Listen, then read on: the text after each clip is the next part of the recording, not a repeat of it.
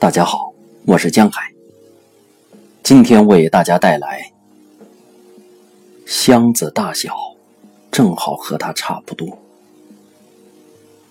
杜尼亚·卡鲁别瓦，十一岁，现在是一名挤奶工。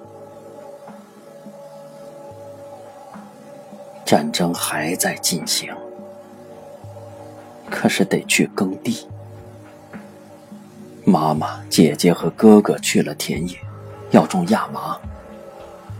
他们出了家门，过了一个小时，时间不是太长，女人们就跑来叫喊着：“杜尼亚，你们家人被打死了，躺在田野里。”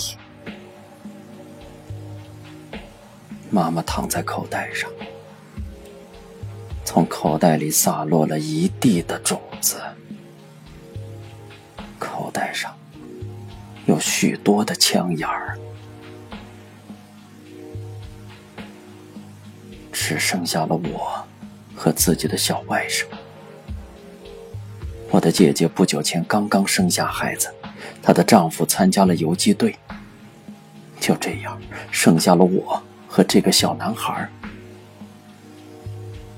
我不会挤牛奶，奶牛在牲口棚里叫唤着，他也觉出来女主人没了。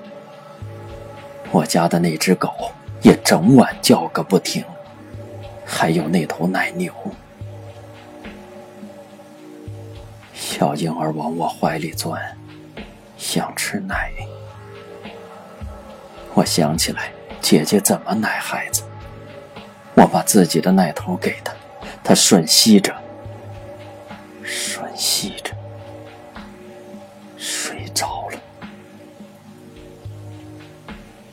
我没有奶水，可是他累了，折腾累了就睡着了。他在什么地方得了感冒？怎么病了？虽然在家里最小，但是我也明白了。他咳嗽，一直不停的咳嗽。没有吃的，奶牛已经被伪警察们抢走了。男孩死了，他呻吟着，抽搐着，死了。我听见周围一下子变得死寂。